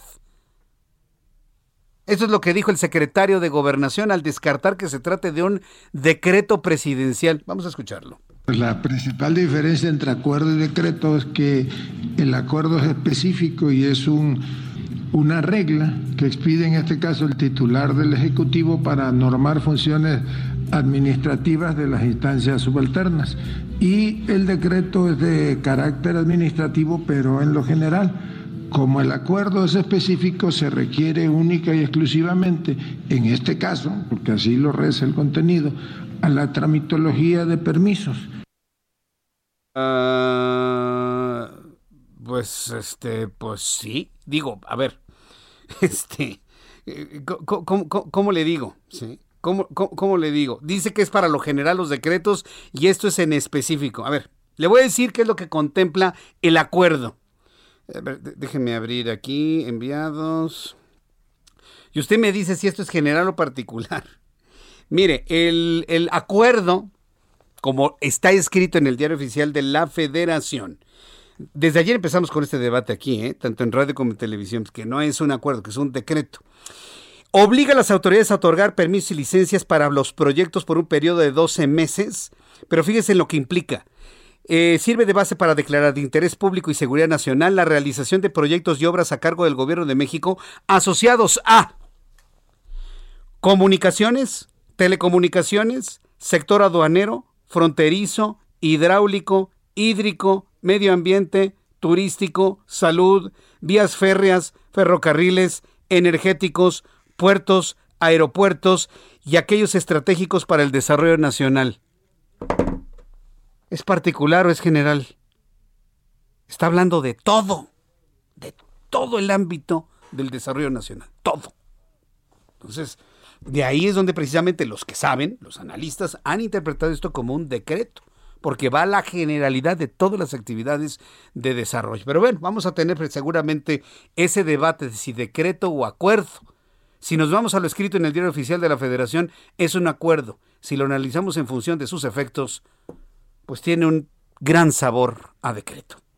Son las 7 con 10. Las 7 con 10 horas del centro de la República Mexicana. Cerramos este tema. Vamos con nuestros compañeros reporteros urbanos. Alan Rodríguez, ¿en dónde te ubicas? Adelante, Alan. Martín, amigos, muy buenas tardes. Avenida 20 de noviembre al cruce con Venustiano Carranza. En este punto tenemos una gran concentración de personas quienes acaban de presenciar el show musical y de luces de una tienda departamental. Pero también en este punto tenemos una concentración de personal de la Secretaría de Seguridad Ciudadana quienes se encuentran al pendiente de la seguridad y sobre todo de la vigilancia en torno al primer cuadro de la capital, en donde todavía continúan manifestantes. Tanto esta avenida 20 de noviembre como la avenida Pino Suárez se encuentran con interrupción a la circulación. En el caso de la avenida 20 de noviembre, desde el cruce con Izazaga, ya no se permite el paso de vehículos. Así que todas las personas que se acercan al primer cuadro de la Ciudad de México, tomen su precaución, ya que no hay acceso en estos momentos. Gracias por la información, Alan. Continuamos al pendiente. Continuamos al pendiente. Alan Rodríguez. Mario Miranda, gusto en saludarte. Adelante, Mario. ¿Qué tal, Jesús Martín? Buenas noches. Te comento que continuamos en la plancha de Zócalo, Zócalo Capitalino, donde hasta el momento continúa la manifestación feminista. El grupo feminista en su mayoría se encuentran manifestándose de forma pacífica en un templete colocado enfrente al Palacio Nacional, donde con un altavoz están exponiendo cada una sus casos de violencia. También comentarte que las vallas que fueron colocadas en el Palacio Nacional se encuentra un grupo de aproximadamente 20 encapuchadas, las cuales se encuentran arrojando diversos objetos como piedras, botellas y palos en contra de los policías de la Secretaría de Seguridad Ciudadana, los cuales contraatacan con polvo extinguidores y también se han escuchado varios petardos sin que hasta el momento resulte alguna persona lesionada, Jesús Martín. Correcto, gracias por la información, Mario. Seguimos pendientes, Jesús Martín. Ah, hasta luego que te ve muy bien. Bueno, pues entonces la protesta en contra de la violencia ha generado algunos conatos de violencia. Si hasta parece juego de palabras, ¿no? La marcha que radica la violencia está generando algunos conatos de violencia y las mujeres que luchan para erradicar la violencia hacia las mujeres han generado violencia con palos, con piedras, rompen semáforos, están tirando anuncios. Eso es violencia. ¿Quieren erradicar la violencia con violencia? Es algo que en lo personal yo no entiendo. Si alguien me lo puede explicar, le invito para que me envíe un mensaje vía Twitter, arroba Jesús y también a través de nuestra cuenta de YouTube, Jesús Martín MX. Son las 7 con 13, las 7 con 13. Tenemos información de economía y finanzas con Héctor Vieira. La Bolsa Mexicana de Valores cerró la sesión de este jueves con una pérdida del 0.44%, equivalente a 223.03 puntos, con lo que el índice de precios y cotizaciones, su principal indicador, se quedó en 50.625 unidades, con pérdidas concentradas en los sectores de materiales y consumo básico. En Estados Unidos, Wall Street cerró con ganancias generalizadas, ya que el Dow Jones avanzó 59.62 puntos, que lo colocó en 35.864 unidades. Por su parte, el Standard Poor's ganó 9.44 puntos para llegar a 4.710.90 unidades. En tanto, el Nasdaq sumó 561.77 puntos, con lo que llegó a 16.407 unidades. En el mercado cambiario el peso mexicano se depreció 0.51% frente al dólar estadounidense, al cotizarse en 21 pesos con 36 centavos a la compra y en 21 pesos con 55 centavos a la venta en ventanilla. El euro por su parte se cotizó en 23 pesos con 48 centavos a la compra y 24 pesos con 14 centavos a la venta. El Instituto Nacional de Estadística y Geografía informó que en el trimestre de julio a septiembre el Producto Interno Bruto del país registró una contracción de 0.4% con respecto al trimestre anterior, lo que representa el doble a lo previsto para este mismo periodo, mientras que en su comparación anual registró una alza de 4.7%. La subsecretaria de egresos de la Secretaría de Hacienda Victoria Rodríguez Ceja aseguró que en caso de aprobarse su nombramiento como nueva gobernadora del Banco de México, su compromiso será el combate a la inflación, no tocar las reservas internacionales y mantener la autonomía de la institución. El subgobernador del Banco de México, Gerardo Esquivel, calificó de inefectivos e ineficientes los recientes aumentos a la tasa de referencia, al señalar que esta medida no ha logrado contener la inflación, la cual dijo se está presentando de manera global y podría poner a la institución en una posición restrictiva y necesaria en el corto plazo. La Comisión Federal de Competencia Económica advirtió que el decreto firmado por el presidente que declara de interés público y seguridad nacional las obras de infraestructura del gobierno federal representa un riesgo para la competencia y la libre concurrencia, debido a un posible trato asimétrico y preferente entre proyectos públicos y privados. Informó para las noticias de la tarde Héctor Vieira. Ya son las 7 con 15, ya son las 7 con 15 horas del centro de la República Mexicana. Muchas gracias a mi compañero Héctor Vieira con toda la información de economía y finanzas. Ya escuchamos también este, este asunto del nombramiento de Victoria Rodríguez para gobernadora del Banco de México. Ayer junto con el secretario de Hacienda, el señor Ramírez de la aparecía la propuesta del presidente de la República diciendo que su compromiso era, fíjese, tres compromisos como gobernadora, si es que la aprueban en el Senado de la República, como gobernadora del Banco de México, Victoria Rodríguez. Tres compromisos. ¿Sabe cuáles fueron? Uno, bajar el índice de inflación. ¿Cómo baja usted la inflación en un país? A ver, platíqueme. ¿Cómo, se baja la inflación? Eh, eh, hay varias maneras de hacerlo, pero como se ha hecho prácticamente en todo el mundo es disminuyendo la actividad económica. Cuando usted disminuye la actividad económica, baja la inflación. Y no lo puede ser de otra manera porque la inflación actualmente es resultado del crecimiento en los precios de los insumos. Ya nos lo platicó Juan Musi. Entonces, la única forma de disminuir la inflación cuando tiene que ver con un factor externo, pues no hay otra más que bajando la actividad económica. Pregunta para la próxima gobernadora del Banco de México, ¿cómo le va a hacer? Segundo, dice que no se va a meter con las reservas internacionales del Banco de México. Y tercero, que va a preservar la autonomía del Banco de México. A ver, señores, si lo que quieren actualmente es violentar la autonomía, meter mano y que se hagan las cosas como quieren, y van más de tres ocasiones en las que algunos legisladores de Morena lanzan propuestas rechazadas hasta ahora para abrir las arcas del Banco de México y gastarse los 91 mil millones de dólares que están ahí en reserva. Y luego la, propuesta de López Obrador dice que van a preservar eh, que van a cuidar y no tocar las reservas internacionales? Hay algo que alguien me está mintiendo, alguien nos está mintiendo, perdón, no podemos tener ese nivel de, de controversia en cuanto a la información que tenemos en la mente. Eso es el compromiso de la próxima gobernadora, claro, siempre y cuando la ratifique el Banco, perdón, el Senado de la República. Hablando de noticias del presidente Andrés Manuel López Obrador, hoy aseguró que si no resuelve el tema del desabasto de las medicinas, se dejará de llamar Andrés Manuel. A ver, ¿para qué pone la cabellera en juego el presidente en términos luchísticos, en, términos del pancracio? ¿Para, ¿Para qué expone la cabellera si lo que debe hacer es quitar a la UNOPS de lo que está haciendo y regresar al esquema anterior de, de medicamentos, hombre. Pero bueno, hoy dice que se va a dejar de llamar Andrés Manuel si no resuelve el desabasto. Insistió en que ya se compraron los medicamentos, pero no se han distribuido. El presidente insistió en que se ha avanzado en la compra de medicamentos, pero se quejó de que la mafia de las farmacéuticas, ahí está el peine, considera que una farmacéutica es una mafia que acaparan las compras en administraciones pasadas quisiera seguirse enriqueciendo, advirtió que por ningún motivo se volverá al esquema de antes. Asimismo, aludió a las protestas de padres de niños con cáncer y cuestionó que se sigan orquestando campañas en su contra. Así lo dijo el presidente mexicano. Vamos a distribuir los medicamentos hasta los pueblos más apartados. No van a faltar. Me dejo de llamar Andrés Manuel Vamos a entrar. Lo voy a plantear porque estoy sintiendo que siguen, siguen, siguen este, en campañas en contra nuestra. Eh, me da mucha tristeza porque eh, están apoyando a eh, mamás, papás que tienen niñas, niños con cáncer, pero eh, están manteniendo esas organizaciones para que nosotros demos marcha atrás y volvamos al mismo sistema de compra de medicamentos a estos corruptos. A ver, presidente, nadie le está pidiendo que le compre medicamentos a corruptos. Lo que se le está pidiendo es que opte por un sistema que garantice la entrega de medicamentos a quien lo necesita. Punto.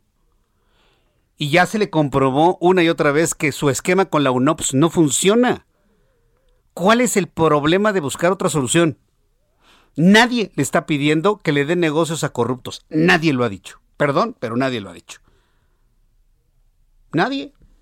Lo único que se le pide es que cambie el esquema, que reconozca que no salió bien lo de la UNOPS. Y al reconocerlo, cambiarlo y optar por lo que usted quiera, pero que tengan medicamentos, no nada más los niños, sino todas las personas. Que, que, el compromiso es llevar el medicamento hasta los rincones más alejados del país, sí está bien, pero hoy no llega ni siquiera a las clínicas donde antes lo habían, antes del 2018.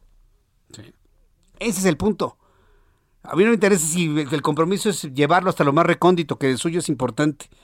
Pero hoy no hay donde antes había. Entonces empecemos a resolverlo inmediato, ¿no?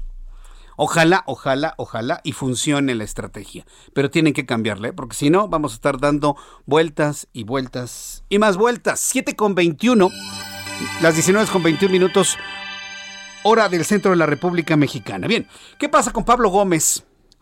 El economista Pablo Gómez Álvarez recibió la ratificación de su nombramiento como titular de la Unidad de Inteligencia Financiera por parte del Pleno de la Cámara de Diputados durante este jueves. ¿Dónde está la nota? El que lo hayan ratificado, eso no es noticia, ya lo sabíamos. Te voy a decir cuál es la nota. Que los priistas votaron en favor de Pablo Gómez. Ahí es donde uno dice, ¿de verdad, en serio? ¿Dónde está la unidad? O a lo mejor estaban muy convencidos de que Pablo Gómez es el bueno, bueno, bueno en la UIF. Legisladores panistas aseguraron que las instituciones se debilitan tras este nombramiento. El nuevo titular de la UIF recibió 304 votos a favor, incluidos toda la bancada del PRI. Recordemos que la Comisión de Hacienda, los diputados del PRI se dividieron tras otorgarle cinco votos a favor y solo uno en contra del nombramiento de Pablo Gómez al frente de la Unidad de Inteligencia Financiera. ¿Por qué votaría alguien que está en una alianza opositora en favor de lo que propone el Movimiento de Regeneración Nacional? Contésteselo usted. Yo ya me lo imagino. Contésteselo usted. Sí, yo me imagino que debe estar más de un líder de partido, pero, pero verde, como Ajax, ¿no? Se pone verde, ¿no? Cuando le cae tantita agua. Bueno, son las 7 con 23, las 7 con 23. Vamos con mi compañera Daniela García, ella es nuestra corresponsal en Monterrey, Nuevo León. Adelante, Daniela, qué gusto saludarte, bienvenida, muy buenas noches.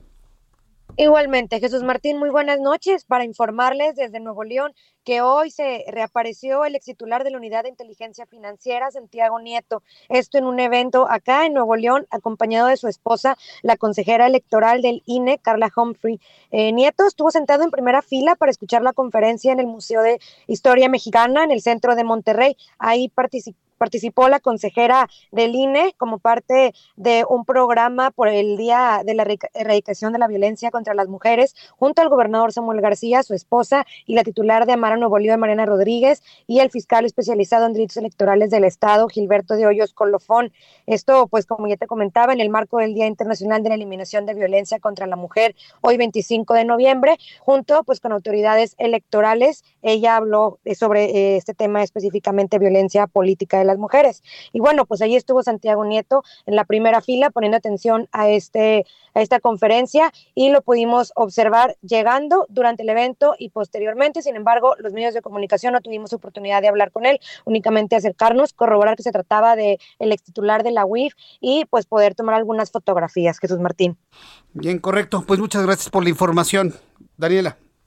Estamos Estamos pendientes con toda la información desde la ciudad de Monterrey, Nuevo León, amigos que nos escuchan a través del 99.7 de FM. Les invito a que me envíen un mensaje a través de nuestra plataforma de YouTube, además del 99.7 de FM en Monterrey. Escríbame por YouTube en Jesús Martín MX. Entre usted a YouTube, busque el canal Jesús Martín MX. Ahí estoy en vivo, tengo un chat en vivo. Y me gustaría mucho poderlos saludar a nuestros amigos que nos escuchan en Monterrey, en Guadalupe, en Escobedo, en San Pedro. Buenos anuncios y regreso enseguida con más noticias.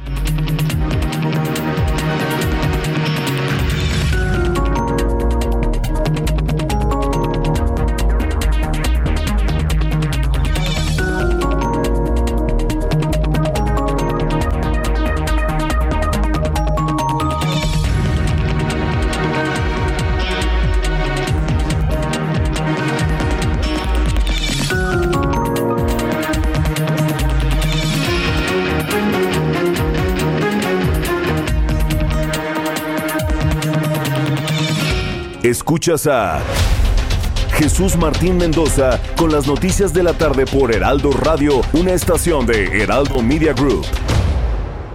Heraldo Radio, la HCL se comparte, se ve y ahora también se escucha.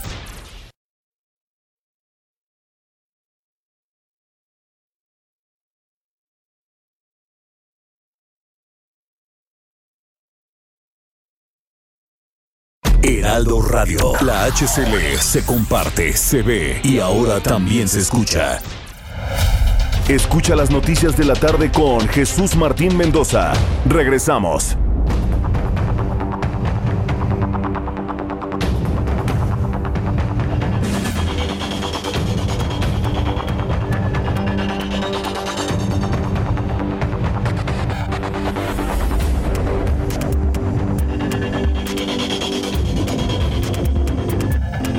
Las 7.30, las 7.30 horas del centro de la República Mexicana. Bueno, escuchábamos antes de los mensajes, pues las acusaciones del presidente de la República hacia los papás adoloridos con sus hijos muriéndose por cáncer y sin medicamentos.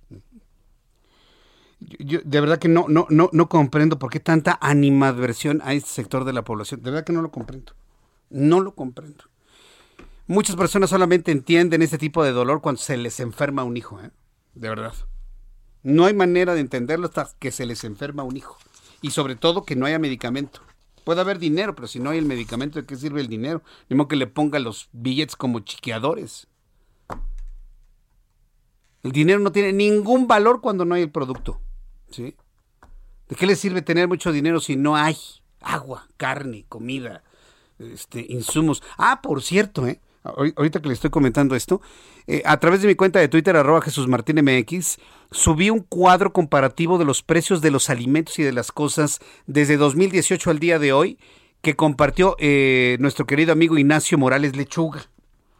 Yo le invito a que lo vea en Twitter, arroba Jesús Martín MX, lo vea y me dé un comentario. Al ratito voy a leer algunos productos de alimentos para que vea lo que han subido de precio en, en el tiempo en el que se dijo de que todo iba a estar más barato y que primero los pobres y no sé qué tanto. Han subido las cosas de una manera inconmensurable, con razón, ya no le alcanza, no le alcanza a nadie. Incrementos del 40% en cosas de la canasta básica. Al ratito se lo comparto aquí en el Heraldo Radio. Si la comida ha subido de manera importante, imagínense los medicamentos por su escasez. Pero la acusación que hizo el presidente de que la industria farmacéutica le paga a los padres de familia para que sigan manifestándose, pues me, parece que sí es muy, muy arriesgada y completamente eh, inverosímil. En la línea telefónica, el ingeniero Rafael Hualcosío, director general de Canifarma, la Cámara Nacional de la Industria Farmacéutica. Ingeniero, me da mucho gusto saludarlo. Bienvenido. Muy buenas noches. Buenas noches, Jesús Martín. Qué gusto saludarte igualmente. Cuando un presidente de la República los acusó a ustedes de pagarle a los padres de familia para seguir insistiendo en una manifestación, ¿qué es lo primero que cruza por su mente, ingeniero? Mira, Jesús Martín, primero habrá que, que precisamente aclarar que no no se refiere, las empresas señaladas no es la industria farmacéutica, mm.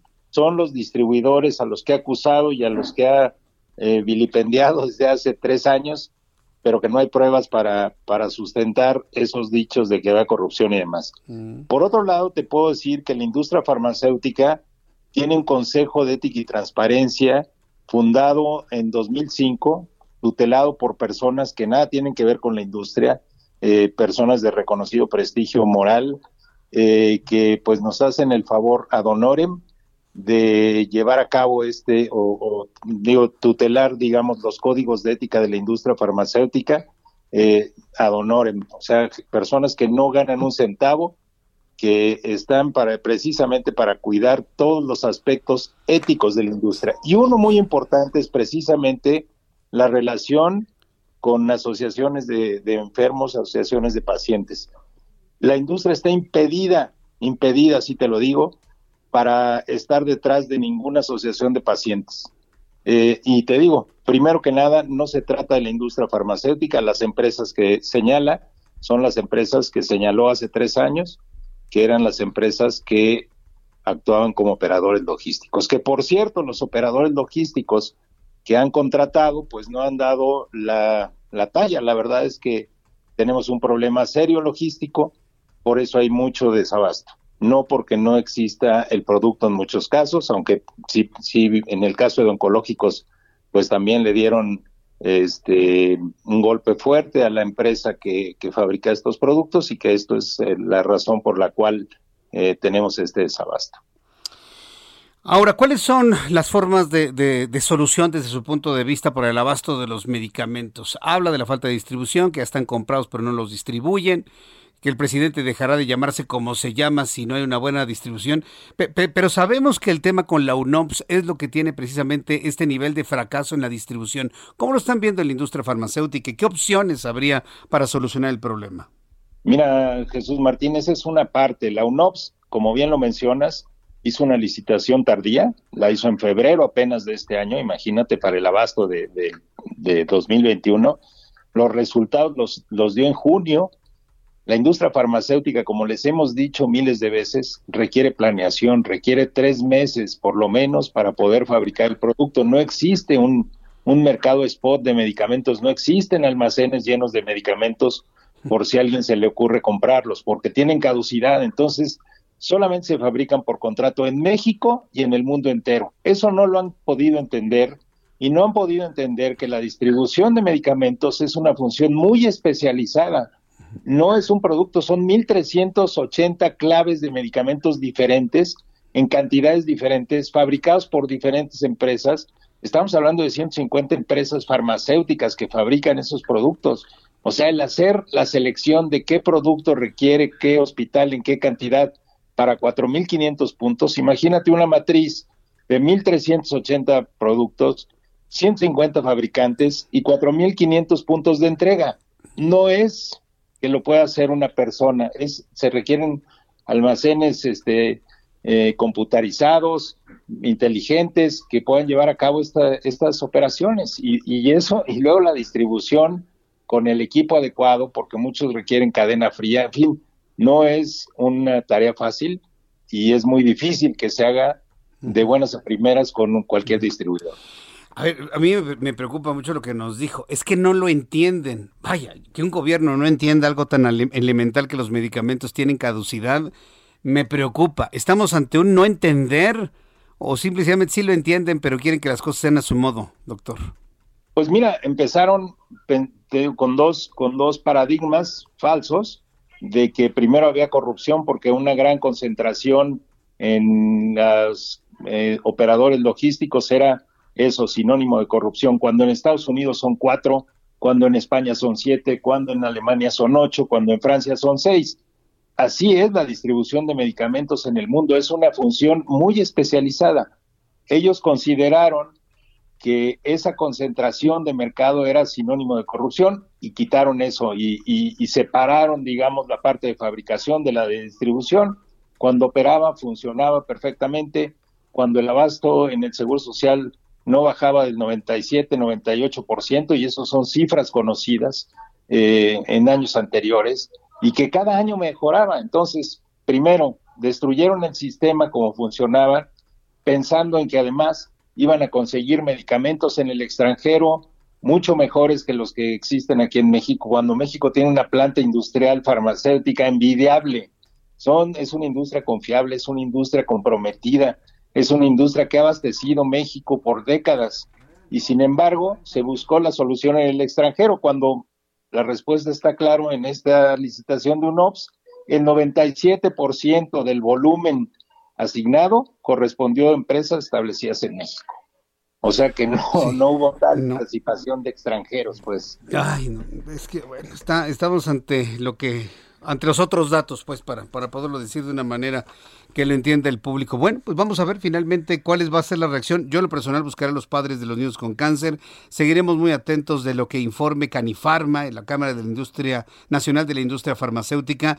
Eh, ingeniero Walco Cío, me dio mucho gusto saludarlo el día de hoy a través de los micrófonos del Heraldo Radio. Muchas gracias.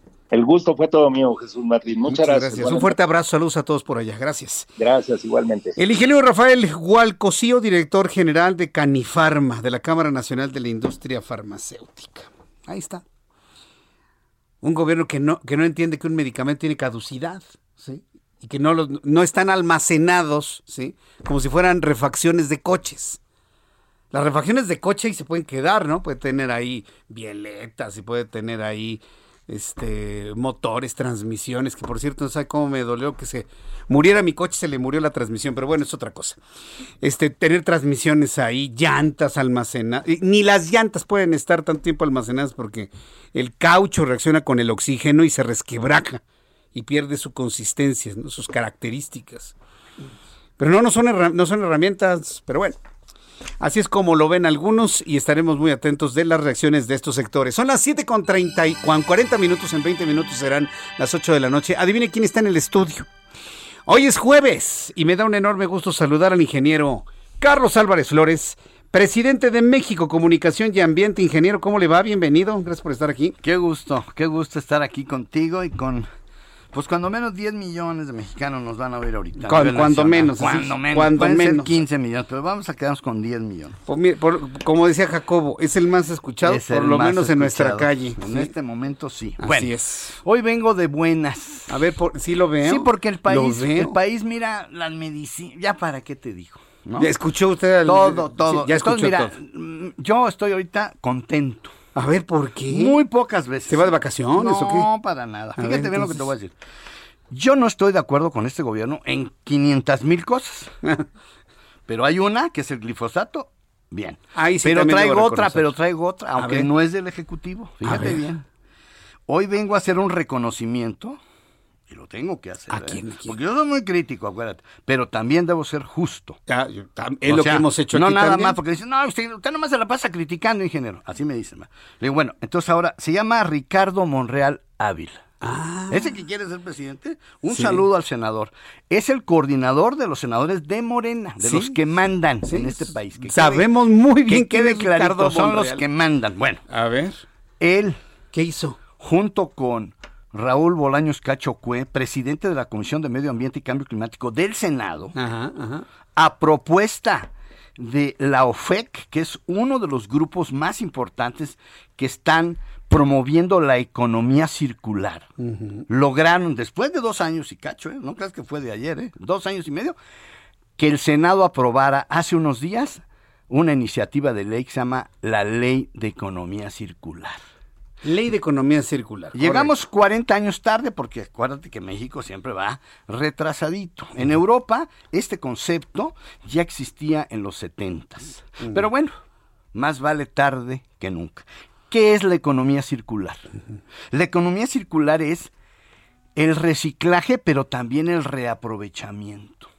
O sea, tenemos que, no podemos estar tirando y tirando y tirando la basura y tirando y tirando y tirando. Y vaya que Greenpeace y Ocean han estado satanizando a los plásticos, pero no, somos nosotros. O sea, los irresponsables, los inconscientes, los que no tenemos educación ambiental. Bueno, no tenemos educación, pues. Entonces, tiramos todo donde se nos pega la gana. ¿Qué pasaría si todos los que usamos bolsas de plástico, que son las mejores bolsas del planeta, porque son las que tienen menos impacto y requieren de menos recursos naturales. A ver, pero nos han hecho creer que las No bolsas de plástico son el diablo. pero eso es Greenpeace, son sociólogos, los amigos de Greenpeace. Tenemos un gobierno que es muy cerquita que es que Bueno, no, no bolsas de plástico. Pero no, pero ya ¿Cómo está. las La ley de economía circular pone en claro eso. No hay necesidad de prohibir nada. Lo que necesitamos es organizarnos y que todos colaboremos. Los mexicanos, los empresarios, el gobierno, los gobiernos locales, los municipios. Sí. Entonces, hoy lo que queremos es que con esta ley, que ya nos da ahora sí el marco normativo nacional federal, y todos esos municipios, y bueno, el gobierno de la Ciudad de México prohibió la bolsa esa de camiseta. Sí, sí. Pero ¿qué crees? Allá afuera está lleno de bolsas, de todos modos, eso, acuérdate que una cosa es lo que se dice y otra cosa es lo que sucede. ¿Sabe qué es peor? Que lu- luego algunos comercios, sí, bien orgullosos, su bolsa de papel, yo les pregunto, ¿y cuántos No, árboles así tiraste es, para eso- darme esta bolsa? Eso está muy mal. Y se quedan así con... Hemos Ay, ¿en empujado hacia Por el papel porque Greenpeace y Oceana y la propia ONU, fíjate, Naciones Unidas también está equivocado. Es que el plástico, no, no, no, a ver, los árboles, pues si nos faltan árboles. Ahora estamos tirando árboles para hacer bolsas para de hacer papel. la bolsa de papel craft, 10 toneladas, fíjate bien, ¿eh? Una tonelada de papel craft de esas bolsas se lleva 10 toneladas de agua. Y contamina con emisiones, contamina el agua y utiliza 35 sustancias químicas para tener la bolsita, que esa no es reciclable. ¿eh? A mí me las dan y le jalo así, las asas y Se rompe. rompe. Y se rompe la bolsa. ¿Y sabes qué hago? Se va. Y esos son arbolitos, por los que no saben. Pues Sí saben, ¿no? Sí la gente, saben, La gente pero- sí sabe, digo, pero- que las bolsas son celulosa y que son árboles. Pero bueno, a donde voy es a esto. Jorge Chaín, que es el presidente de la, se llama Organización en favor de la economía circular, OFEC, junto con investigadores, con expertos, promovieron esta ley de economía circular. Y sí debo reconocer, repito, a Morena, al senador de Morena y a los senadores A ver, de Morena. ¿al partido Los- o al senador? Porque- no, bueno, porque- él porque- encabeza, es que él encabezó esta iniciativa. Sí, O sea, porque- él tiene el mérito de que encabeza esta propuesta junto con la Comisión de, de Medio Ambiente y Recursos Naturales y Cambio Economía Climático. circular. Así se llama. Entonces, no solamente es reciclar, sino que tenemos que reaprovechar todos los residuos y muchos de ellos pueden ser sometidos a termovalorización, que es la incineración moderna. Ah, esto revive el término, Claro, el bueno, concepto. Revive, no, siempre ha estado ahí. La Ay, doctora bueno, pero lo- Sheinbaum, pero lo pero la el doctora Sheinbaum no quiere esa planta por otras razones. Ella dice que son económicas, pero no tiene razones técnicas para, para poder justificar que no es un buen... Claro que es... Bueno, hay dos mil plantas en el mundo de esas y nosotros no podemos tener una. Sí. ¿eh? en una megaciudad como la ciudad. Entonces, a lo que voy es a esto. También aparte de la termovalorización, está una nueva que ya te voy a empezar a platicar, que se llama vitrificación de la basura. Vitrificación. Así es. Es suena vidrio. Sí, ah, ah, exacto. Porque lleva sílice, es correcto. Es una cosa así como encapsular residuos para llegar a su estado último, que es el carbón. Acuérdate que somos carbón, todo, ¿eh? Todo es carbón. Las- claro. Acuérdate, C-H-O-N. El chon. Carbono, hidrógeno, oxígeno, nitrógeno. Así es. Por los que no se acuerdan de la escuela Uh, secundaria. na- por los que no se acuerdan. Sí. Entonces, También la vitrificación es una tecnología que no, es más, no necesita combustible. Fíjate. La Así- vitrificación no necesita es, No necesita combustible. combustible, A ver, nada. Es pura, son puros fierritos, digo yo, para que me entiendan. Son equipos, equipos, equipos, equipos que muelen, muelen. Y sale un pellet así. Y le ponen sílice para que quede encapsulado. La energía resultante se puede utilizar para generación de energía eléctrica. Es un CDR, es un combustible derivado de residuos. Pero tú sabes que en México No, pues, estamos en las ahorita. cavernas. Está ¿Pero qué crees? no, espera, no. Ya tengo por ahí una señal, ¿eh? Ya por ahí una persona me dijo, ingeniero, parece que puede venir a México. ¿Qué? La vitrificación. No me digas, ah, pues yo estoy listo. Eso va a ser en los... Ahorita, no sé, hacia adelante, pues. ¿Después del 24? No, para nada, no. Pronto, ¿Antes? pronto. El año que entra es proba- probable. Ah. ¿eh? Ya te voy a tener noticias, pero bueno, Sí, que quede claro, ¿eh? Yo soy muy crítico, no estoy de acuerdo con Dos Bocas, no estoy de acuerdo con el trenecito, ni con el aeródromo de Santa Lucía. Aeródromo. Ah, sí, bueno, así Uy, le se le va a enojar más de No, uno, bueno, ingeniero. aeródromo. Entonces, Aeródromo. no estoy de acuerdo con muchas cosas, pero en esta, pues sí tengo que reconocer a los senadores. Y acuérdate que yo a los senadores y a los diputados, así como que, pues tampoco, ¿verdad? Pero en esta sí tengo que decirlo. ¿Por qué? Porque sí era necesario, porque es un desorden. Los estados y municipios prohibiendo y prohibiendo. Shh, espérense, espérense. Sí, hay que resolver las cosas, no prohibir. Bueno, aquí, ¿de qué es esto? ¿Qué es esto? Está aquí. Es plástico. Así es. Y se venden. Y- y- y- pero aquí está. Es magnífico. Aquí está, mira. ¿Y a poco tú lo vas a llevar ahorita a Acapulco? Te vas a meter en una lancha, lo- vas a buscar un delfín o una ballena Y y, se le vas a meter meter la la bolsa boca. eh, al, al del delfín. Pues claro que no, ¿verdad? Es que eso es lo que dice Greenpeace. Sí. Entonces, un saludo a mis amigos de Greenpeace. ¿Sabes qué pasó con esta iniciativa de ley? A ver. La OFEC, la Organización en Favor de la Economía Circular que encabeza Jorge Chaín, invitó 20 veces a Greenpeace a discutir en el Senado. ¿Y sabes, no fue ¿sabes ninguna. cuándo fue Greenpeace? Jamás. Nunca. Claro. Y a mí, bueno, conmigo, digo con todo respeto, ¿eh? yo me he sentado con el jovencito Gustavo Ampuñani, que es el presidente ahora de Greenpeace, pero a mí me tienen ¿Qué? miedo. O sea, conmigo son golpes, pero, pero técnicas. O sea, técnicamente no saben nada. Por eso no fueron a discutir a, a los foros que hicimos. Hicimos muchos. Yo participé también. Yo estuve ahí en el Senado. En el Parlamento Abierto se llama ahora, ¿no? Sí, pomposamente. Claro. pero, entonces, pero es bueno. Pero no fue. Greenpeace. Mandó a unas niñas de 17 años con su camiseta de Greenpeace, eso sí va. Sintiéndose Greta Y- Thunberg. exacto, no, y con unos letreritos. Así fue la participación. Esta ley esa, es una ley para favorecer a los plásticos. No, no es un tema de los plásticos, es de todos los residuos que tenemos. Tenemos que acopiar, reciclar, reusar o aprovechar energéticamente para no estar tirando y tirando y tirando recursos naturales o energía o nutrientes. No hemos hecho composta, todavía estamos esperando a ver. Ya me quedan un minuto o nada o dos. Sí, sí, dígame, dígame. O sea, no hemos hecho composta si tenemos 300 millones de toneladas anuales de excretas de animalitos. Y sabes, acuérdate que hay 500 millones de pollitos creándose en este país en este momento y 25 mil millones de pollitos en el mundo. ¿Eh? Y tenemos 1.500 millones de vaquitas en el planeta que generan más emisiones de metano que todos los camiones que hay en el planeta. Fíjate. Entonces, tenemos que ir a la economía circular. Es un concepto en el que tenemos que darle esa circularidad. La naturaleza lo hace solita y tiene sus ciclos. Todos son ciclos. Todo lo que me digas en la naturaleza. Y nosotros tenemos que hacerlo igual, pero tenemos, debemos impulsar primero el marco normativo. Bienvenida a la ley. Está en diputados, ¿eh? Todavía no sale publicada. La aprobó el Senado y ahora van. Y quiero hacer también una crítica a Xochitl Gálvez, que se puso a hacer un escándalo en el Senado cuando pasaron la ley. Y yo le digo a doña Xochitl desde aquí que el día que quiera le puedo dar la clase gratuita para que entienda lo que es la economía circular, porque ella no sabe. No sabe, no entiende y está con el tema de los plásticos y que de Greenpeace. No, no, no, no, a ver, a ver, a ver. Aquí no estamos hablando de eso. Aquí estamos hablando de todos los residuos que tenemos que separar, acopiar. Los electrónicos. Hay 25 mil millones de pesos cada año en México para generar decenas de miles de empleos. Pero los electrónicos, pues tú tienes guardado tu teléfono viejo ese de Nokia que tienes cinco años con él guardado. Ya, ya llévalo a dónde? No hay centros de acopio, ¿me explico? Por eso necesitamos generar la infraestructura.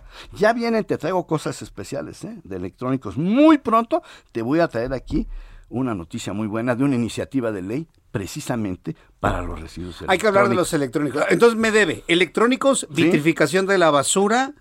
Y también la realidad del oro blanco, del ¿Qué? litio. Otra vez el litio. Hay unas mentiras enormes. ¿Qué crees? ¿Qué? Enormes. Nomás le voy a dar una a ver, probadita. Una probadita. A ver, súbale el volumen a Lo su que radio, dijo. Alejandro Armenta, ¿qué crees?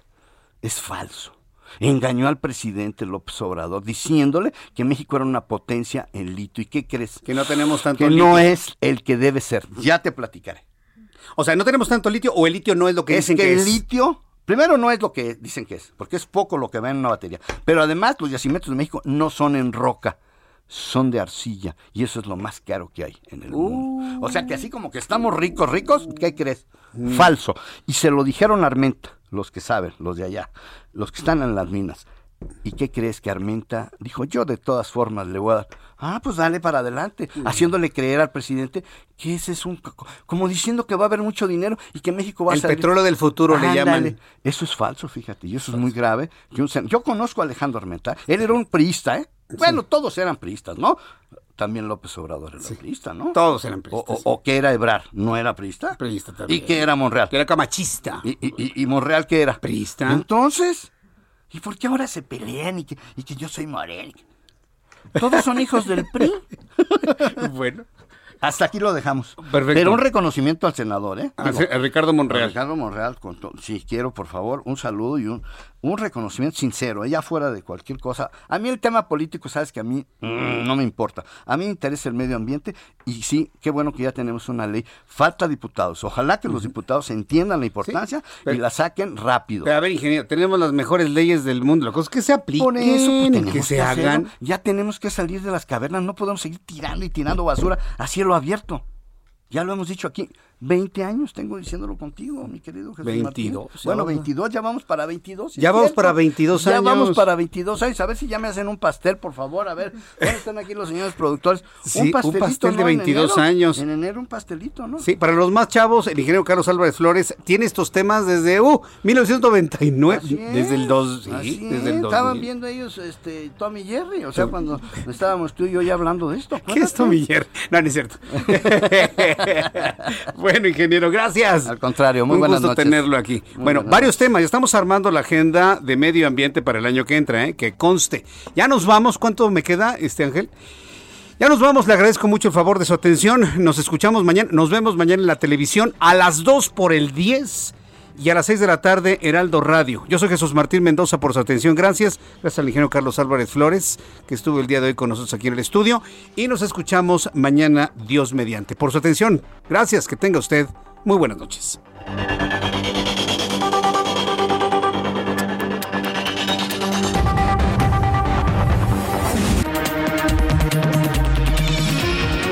Esto fue Las Noticias de la Tarde con Jesús Martín Mendoza.